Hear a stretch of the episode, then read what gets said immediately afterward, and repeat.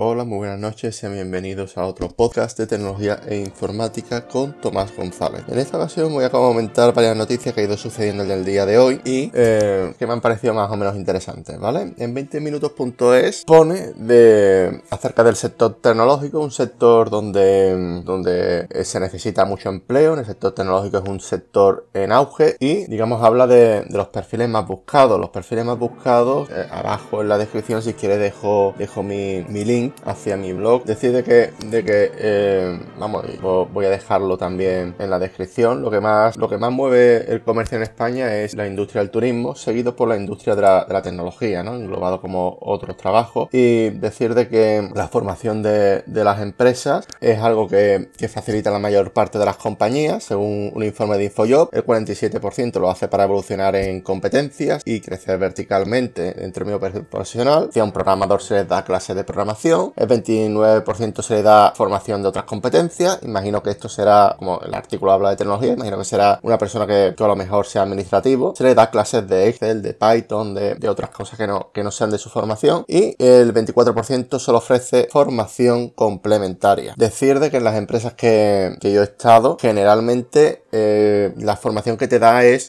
formación complementaria y, además dentro del perfil del perfil profesional ¿vale? Estaría, estaría entre el nivel 24 y 47, es decir, es que, es que el, eh, el 47% lo hace para evolucionar en competencia y crecer en el mismo sector, mientras el 24% lo hace como formación complementaria. Imagino que será lo mejor alguien que no, que no controla Excel, darle Excel o, que, o que necesite formación Big Data, etcétera, ¿no? Artículo muy interesante, lo voy a dejar aquí en la descripción por si alguien lo quiere leer y vamos a comentar un poco la, la arquitectura ADA Love Light de la GPU GeForce RT X40 de Nvidia, ¿vale? Este artículo es de sataka.com, decir de que me, llama, me llama mucho la atención de que la arquitectura se llama ADA. Eh, ADA, para quien no lo sepa, fue la, primera programadora, porque sí, antiguamente la programación era tarea de mujeres. Los hombres se dedicaban al hardware y las mujeres se dedicaban a programar, eh, sobre todo durante la, Segunda Guerra Mundial. Y eh, en concreto la primera programadora, que fue creo que, con la máquina de, su marido, Vaga, fue allá por el... Por 1800 y pico, no recuerdo si en el siglo, en el siglo XIX, de todas formas lo voy a dejar el enlace en la descripción y me, llama, me llama mucho la atención de que la arquitectura se llama igual que ADA, ¿no? La primera, eh, por cierto, el primer programador fue una mujer, ¿vale? No sé si, si, te habrá, si, lo sabía o no, si es así lo puedes dejar en los comentarios y, si no, pues nada, eh, vamos a seguir comentando. Las primeras tarjetas gráficas pertenecientes a la RTX 40 han sorprendido a gran parte del mercado. La primera basada en esta arquitectura, en la RTX 40, será la RTX 4080. Esta incorporará 16 GB de, RAM del tipo GDDR6X y otra de, 12, de 12 GB de, este mismo dispositivo. Decir, de que, de que es algo bastante curioso, bastante interesante de que estos aparatos vengan con, tanta RAM. Decir de que yo en su día me, compré un, vamos, me compré, me trajeron los reyes, me, lo trajeron los reyes una, una RTX 3060 y está bastante bien, funciona, funciona a la perfección. Nvidia nos ha dado, eh, no, se ha cortado a la hora de decir de que esto es un salto gigantesco en términos de rendimiento y eficiencia. Y hay una cosa que me llama mucho la atención de esta arquitectura RTX 40 y es que se deja, se dicen de que lo, que vienen siendo los algoritmos aleatorios siguen siendo importantes, pero se abre mucho la posibilidad de, utilizar inteligencia artificial y cada vez lo aleatorio pilla menos, me, pilla menos importancia. A mí me da la, impresión de que, de que todo el tema de los hash, de, las criptomonedas, etcétera, ya la RTX 40 ya por arquitectura no va a ser tan eficiente en, los Ethereum, etcétera, que seguramente vendrá alguna, eh, vendrá AMD y lo ofrecerá, ¿no? Pero bueno, yo creo que, este no, está siendo su mercado debido a que Samsung está sacando muy, muy buenos productos,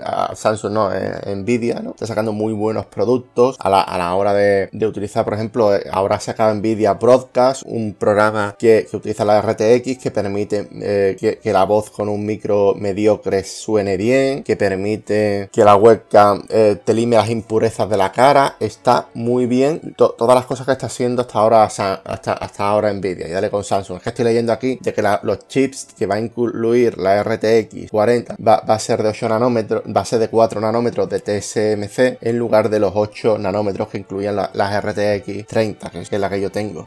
Está, muy, muy bien. Eh, decir de que, de tienen mucho más núcleos, tienen pequeños microprocesadores, ¿no? entre comillas, ¿no? Yo sé de que, un núcleo y un procesador no es lo mismo, ¿no? Pero va a ser mucho más rápido, los cálculos complejos se van a resolver de una forma más, fácil. Tiene 16.384 núcleos CUDA, mientras que, la RTX 3090 tenía 10.700. Eh, es algo que está bastante, bastante bien y, digamos, eh, consume menos electricidad, que era, que era lo importante en este tipo de núcleos, de que, de que este tipo de CPU consume mucha electricidad. Decir también, voy a comentar un par de noticias más eh, acerca de, de, que Bizum tiene, tiene vetadas ciertas palabras, ¿no? Ten cuidado si, escribís en, en, esto, en, en, los conceptos de Bizum, que si, que si armas, que si, que si plutonio, que si no sé qué, porque eh, los, los bancos generalmente están muy bien, eh, esos, esos conceptos van a parar a, de, de hecho mi banco lo, incluye en, el, en, los movimientos bancarios y, hay que tener cuidado porque muchos de esos movimientos bancarios van automatizados y te puedes meter en un lío, sobre todo si tienes antecedentes o si tienes, tienes una, si, te lo escriben varias veces, el volumen de dinero que estás haciendo, etcétera, ¿vale? Hay que tener cuidadillo con eso. Y